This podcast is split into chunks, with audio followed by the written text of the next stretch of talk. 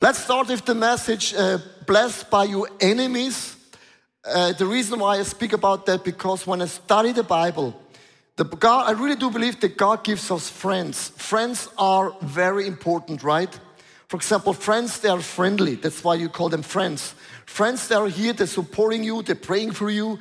If you are in a bad season, they're encouraging you. If you're doing something wrong, they will say, Hey, I want to correct you in the love of God. You can do it better.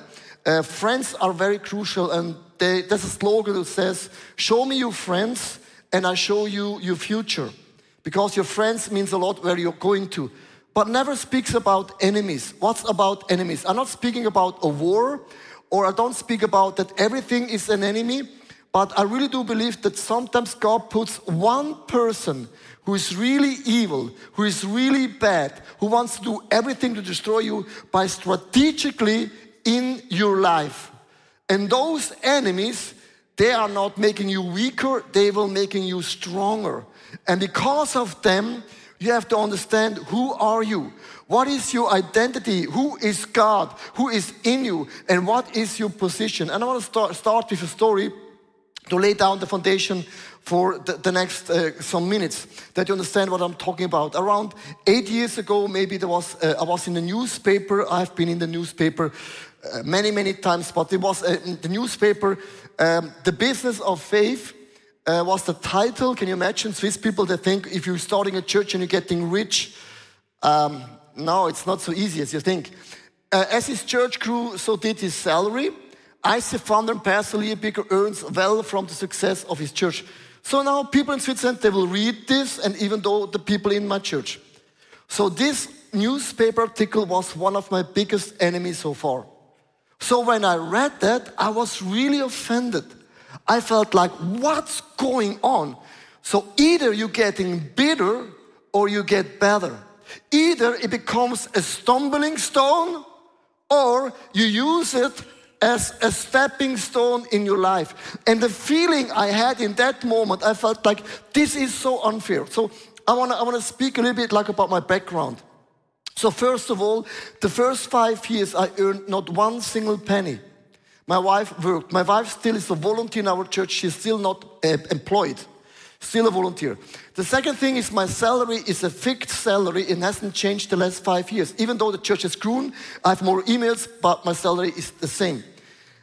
You know that tw- tw- two times I emptied my whole bank account to start this church. Do you know who started the church? Those people that gave money. So now you're sitting here and say, why should I give money? Yeah, because I, I gave all the money. So the background is I gave everything what I had for the church. And when you earn nothing, zero penny, and then you earn 1,000 euros, of course, the salary is like boom, like this. But still nothing compared to the world. So this is a little bit the background.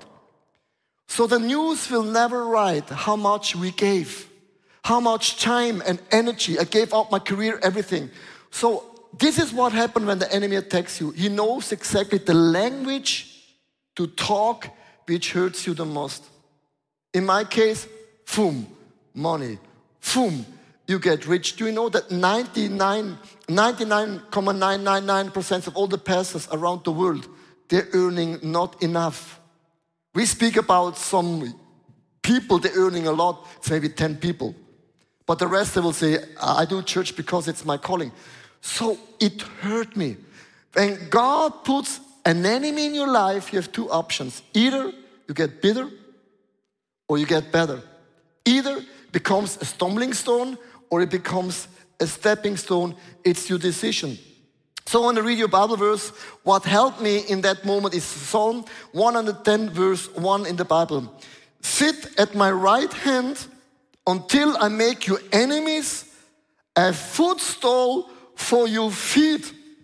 This is not motivational preaching right now. So the Bible says when everything happens in your life, it's not a stumbling stone, it becomes a stepping stone, and you step on your enemies and you become bigger than ever.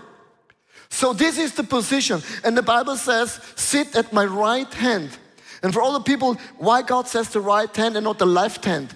The right hand in the Jewish culture means with the right hands, I will bless you, I'm protecting you, I'm leading you, and I'm guiding you. And God is saying, Come to the right hand. You have to know who am I, and whatever happens in your life, the enemy has never has the last word. God Almighty is on your side, and you will be in the winning position. Can you hear an amen? This is deep theological truth. So either becomes a stumbling stone or stepping stone. So what happened when that newspaper wrote about me? So listen to me. Now I'm looking back eight years, eight years later, I'm looking back and say, oh my gosh, that enemy has blessed me. And I tell you why. When an enemy attacks you, then you have to ask the question, what is my foundation? What I'm really believe?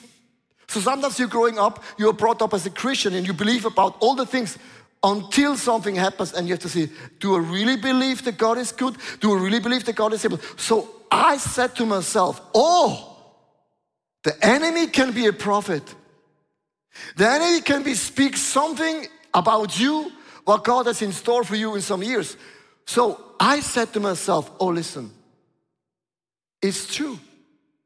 There are so many Bible verses in the Bible God says, if you give, you will receive. If you put God on first place, God will add the word add so many blessings unto you. The Bible says in Malachi, if you bring 10% in the, in the house of the church, God will open up the floodgates of heaven. And the floodgate means it rains like never ending. It rains and rains and rains. And I said to myself, oh my gosh, God, I understand the message. Why I have only given 10%? And on that day, I made the decisions because of the enemy of the, of the news article. I made the decisions from now on. Listen to me. I'm not giving 10% anymore. That's over. I'm giving every year 1% more until I die. This is around eight years ago. Now you know how much I give. Ooh, so quiet. I can hear uh, online is going to the roof. So every year 1% more. And I'll tell you something why. If I know who is on my right hand side, the God who is for me, the God can do everything. That means I possession myself into the favor of God. And it's not a stumbling stone, becomes a stepping stone. And eight years later, I'm not getting rich from the church. God has opened up so many opportunities where people have blessed me with houses, with cars, with a Harley. And I'm right now to tell you, after eight years, I'm a blessed man. Not because of my friends. They're sometimes greedy. Oh, sorry. But your enemy can bless you in a way you never thought about it. So often people you do not understand, you pray, God, take the enemies away. God said, no, I put the enemies strategically in your life to bless you, to bring something out of you you have never thought about it. And that's why I'm so excited about the message. I want to preach a message. It's not the message, it's actually my life message experienced so many breakthrough because of the enemy. So the Bible speaks about David and Goliath. Maybe you heard that amazing story. So, so a known name guy came like David and he killed Goliath, right? So this is uh, uh, the portion. I mean, Goliath is, is, is, a, is a master in terms of war, and David is just a shepherd boy. So this is the relationship. So what happens actually? So when David came to the field, it's not that Goliath defeated David. No, Goliath promoted David. God used the enemy to promote you because after David killed Goliath, he became the king of Israel from a shepherd the next moment to a king. It was not Saul, a friend, who promoted him. God sometimes uses the enemy to promote you in a certain level you can never think or imagine. What looks like a setback becomes a setup in the kingdom of God. And let's go into two stories uh, which I want to teach you about why God can use enemies to bless you in a way you never thought about it. So let's go in the beginning of the Bible in my greatest enemy, that's my title number one, enables me to win. So that's a very important slogan. My greatest enemy enables me to win. In 1 Samuel chapter 17, verse 45, David said to the Philistine, you come against me with sword and spear and javelin, but I come against you in the name of the Lord Almighty, the God of the armies of Israel, whom you have defeated. So David knew exactly who was the enemy, and we know the enemy, but he knew who is on his side. So when an enemy attacks you, you can say, I know who is against me, but I know who is for me. If God is for you, who can be against you? If God is for you, who will be against you? Tell me a name. The funny thing is, we know the end story of the Bible. If you're going to the end of the Bible, end means in the end of the Bible, God says, in the end of the world, God will have the last word, and every will shall bow down and confess that Jesus Christ is Lord. That means we belong to a winning team, and the team means God Almighty. So I want to tell you right now, you are belonging to a winning team. If God is for you, who can be against you? This was the position of David in the story of Goliath. So the enemy will only attack you, and listen to me, this is very, very, very deep. The enemy will only attack you if there is something to attack. Ooh. No thief will break into your house and he knows it's empty. If a house is empty, no thief will ever break into your house, right? The enemy attacks you only because there's something to steal. And sometimes I really do believe that the enemy believes more in your career, in your anointing than you do. And so many Christians are doubting about the gifts and about God, about Jesus, about the Holy Spirit. If the enemy attacks you, he wants to steal, to rob something in you because he knows already you're blessed by God Almighty. If you're right now under an attack in your life, I want to say, congratulations. There is something to steal. If you say, Pastor Leo, I don't know what you're talking about. My life is smooth. I will say, Oh my gosh, what's wrong with you? There's nothing to steal. So David knew if Goliath wants to kill the people of God, there is something to destroy what God has in store for them in the future, right? So I want to share you a story about our church. I don't know, maybe eight or 10 years ago, I'm not so good about what happens in the past, but we started a college. Is everyone has attended our ICF college? Oh, many hands. Thanks for all the hands up. So we started at ICF College some years ago, and I remember it was a group of 40 people, maybe 50 people, I, I, don't know. They said, We are so hungry to learn the word. We want to be the best leaders ever.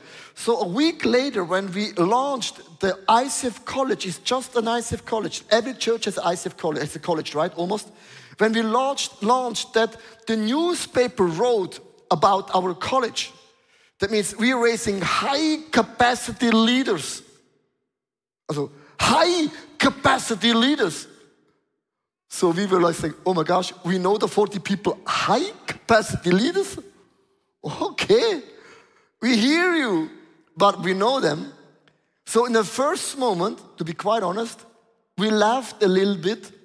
The same thing when people say ICF Zurich is perfect, we say, really? Do you know my people? Do you know me? So we laughed a little bit, and all of a sudden, a guy said to me, Hey, the newspaper is so prophetic. They're seeing something in the church that we don't see. So, in that moment, we changed our mindset. From now on, said, Our church is full of high capacity Christians. When I preach to you, I see high capacity leaders. If I preach it online, high capacity leaders. And that means the devil has seen something in us which he felt, yeah, just 40 people. That changed the way how we do key leaders and how we do church planting and multiplications and everything in the house. And sometimes God uses the media as a prophet. That's why when God sends an enemy in your life, don't be angry, be clappy happy. That will be the biggest platform to bring you on a level that makes you higher than ever in your life. So, can I ask you a question? What is your enemy? What is your enemy? Of? Who is your Goliath in your life? It's not every day you have a new Goliath, it's one thing. What is the Goliath in your life that God put strategically in your life to bring something out of you that friends are not able to do it. Can you hear an amen?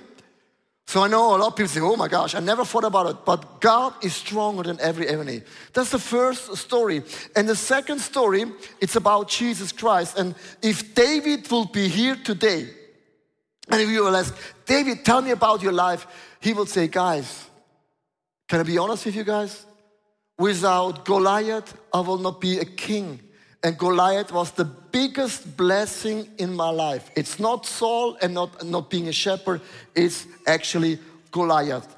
You see another story about Jesus Christ, and I want to go back into the book of Matthew. My second title is My Worst Traitors Consolidates My Position. So whatever happens in your life, actually, it's the biggest position in your life. So there was Judas, you know Judas? Uh, Jesus picked up 12 people, and Judas was the guy, he was uh, in the position of the money. Jesus said, Judas, take care for all the money. The funny thing is, Judas betrayed Jesus for, for some money. So the hardest thing in life, and please listen to me, if when your closest friends, which have done life for 10 years, for 20 years, that's the hardest thing that turn their back on you and they betrayed you. And now I'm talking to you guys, to a lot of people right now, because I'm your pastor. I know everything and anything about you. I hear so many times I'm disappointed about church. I lost my trust in people. I lost the trust in leadership. I lost the trust in whatever. We're losing trust all the time. And the reason is always if somebody disappoints you, lives in China, far away, no big deal. But if this is your closest friend, whom you share life almost every day betrays you, it gets really bitter. And so many people, they took the bitterness and it became a stumbling stone and not a stepping stone. And we can learn from Jesus Christ how to handle the biggest betrayed in your life. So I'm going to read the story about Matthew chapter 26, verse 23 to 25. Jesus replied, the one who has dipped his hand into the bowl with me will betray me. The Son of Man will go just as it is written about him. The who that the man who betrays the Son of the Man. It will be better for him if he had not been born. Then Judas, the one who will betray him, said, Surely you don't mean me, Rabbi. Jesus answered, You have said so. And I really do believe in the Bible says God appointed Judas to betray him. But even though Jesus knew he would betray him, you know what Jesus did? He said, Judas, my friend. He called him friend. Even when Judas came, betrayed him, Jesus said, Kiss me. And kissing me in Judaism, you are my friend. So, in the hardest moment, Jesus showed a love to those who betrayed him in a higher, higher level. And here's the point God put Judas in his life of Jesus Christ. Without Judas, there will be, be no betrayed. Without no betrayed, there will be no cross. Without now cross, there will be no crucifixion. No crucifixion will mean no resurrection. And no resurrection means our sins will not be forgiven. That means Judas became the biggest blessing stone in life of Jesus Christ because of Judas became the forgivers and the Son of Man for all. So when you're looking back you cannot judge your life in that moment when that happens.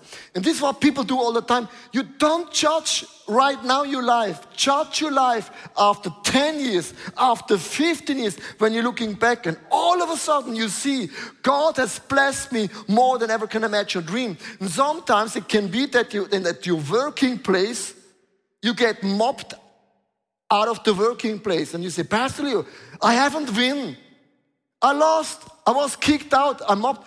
Yeah, and I'm saying all the time that everything goes according to your ideas and your plans. Sometimes you are mobbed out of a job because God is saying it's time to move on. And then you're moving on to a new job and say, oh my gosh, God, I don't like it.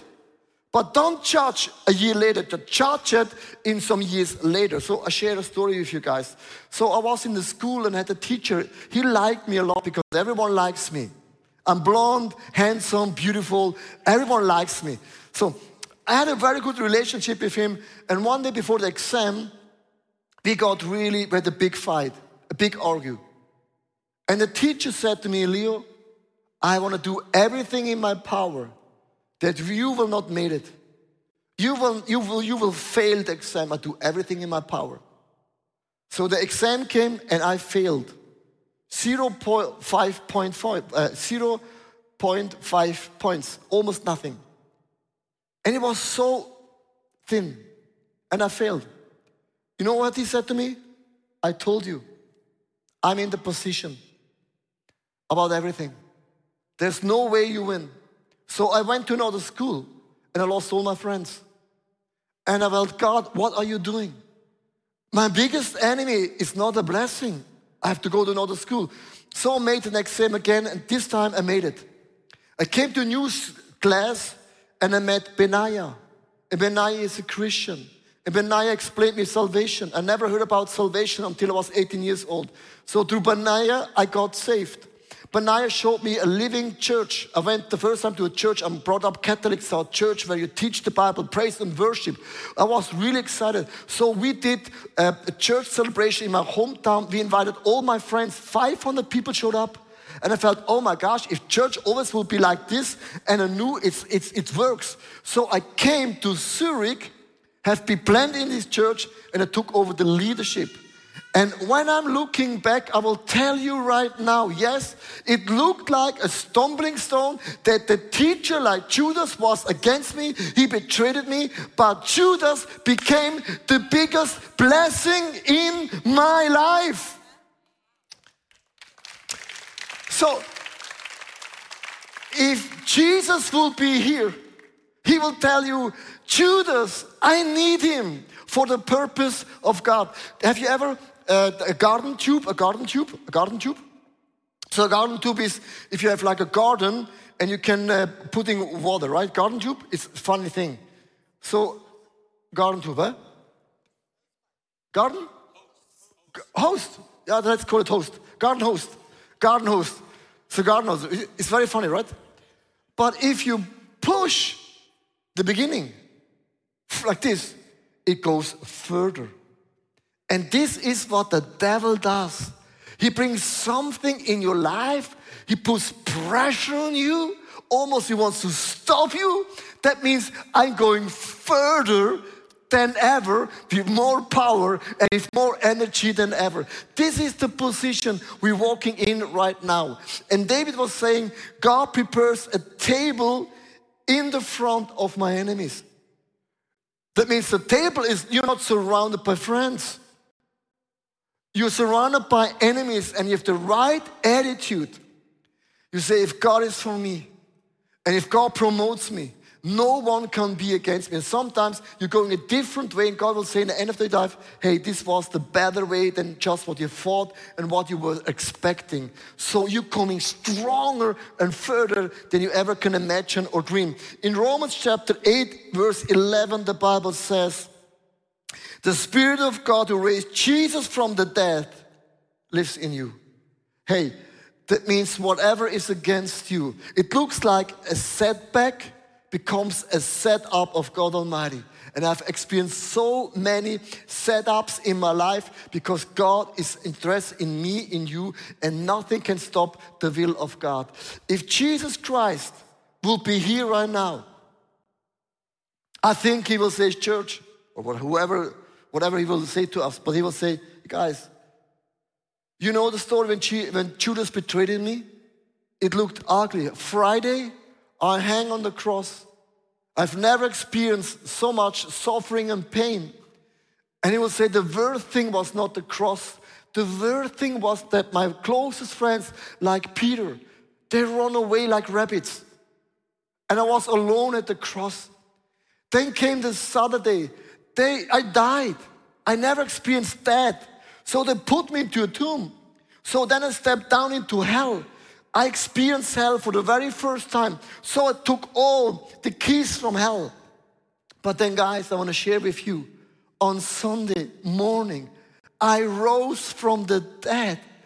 What looks impossible became possible. And Jesus will say, the biggest enemy felt like hell was winning. Yeah, it looks only for three days. But after three days, I came out stronger than ever. And Jesus will say, I met 500 people. And I said, guys, don't worry, be happy, be clappy, because I will pour out the Holy Spirit. Why the Holy Spirit is important, I tell you why. Jesus will say, guys, I healed people. But people could have to come to me. I only could heal people in one place, in one time, in one place. So, but there were more people around the globe that have been sick but now, when I'm pouring out the Holy Spirit, He comes upon you guys. And you going out to Peru, to America, to China, at your workplace, and you are the living witness of Jesus Christ. When you start to praying for the sick people, means I heal people all over the world. And Jesus will say, The devil and hell has not the last word. Nothing can stop the plan of God. He will say, Go out and share the word of God. So just think that for a moment. Jesus said, You will make bigger miracles than I did. That means Jesus did a miracle one at a time, but we're going out doing thousands of miracles all over where we are. So I want to say to you guys when God puts an enemy like a Goliath into your life, position yourself with the right mindset. It's all about the mindset. If I know if God is on my right hand, who can be against me? And I want to share with you some, some uh, words about God which David said, God Almighty is on my side. There are different names about God, and I want to read about six names of God and hope my team is ready. God names Yahweh Shalom. Yahweh God is my peace. Yahweh Yireh, God is my provider. Yahweh Nissi, God is our banner. When Moses, he won a battle, God said, set up a banner. He said, why a banner? That the people of God will see God is my victory. If God is for me, no one can win. The God of banner. Yahweh Roi, God is my shepherd. Yahweh Tzidkenu, God is my righteousness. And Yahweh Rapha, God is my healer. When David said, I have God on my right side, that means you have to understand who is on your side. And it's not a stumbling stone, no, no, no, no, no. It's a stepping stone, like a promotion, and I come stronger and higher than ever you have the right attitude. I know it's easy to hear a message about your Goliath. It's easy to hear there is sometimes a Judas in your life. But hey, it's all about position yourself with the right mindset and you have to understand who is behind you and who is for you. Hey, thanks for watching. Hey, our passion for people is that we see them grow in their relationship with Jesus, live fearlessly, and influence their people and the surrounding in a positive way. And if you would like to be part of that vision, we thank you so much for your financial support because that would make it possible. I hope that this message spoke to you really. And if you don't have subscribed to our channel, please do this. And it's always a big blessing. Maybe you know some people in your neighborhood or in your friendship, say that podcast could be a very well cool thing. Just share the link because it's pretty, pretty easy. And I'm looking forward to see you again. Tune in and God bless you and see you soon. Bye bye.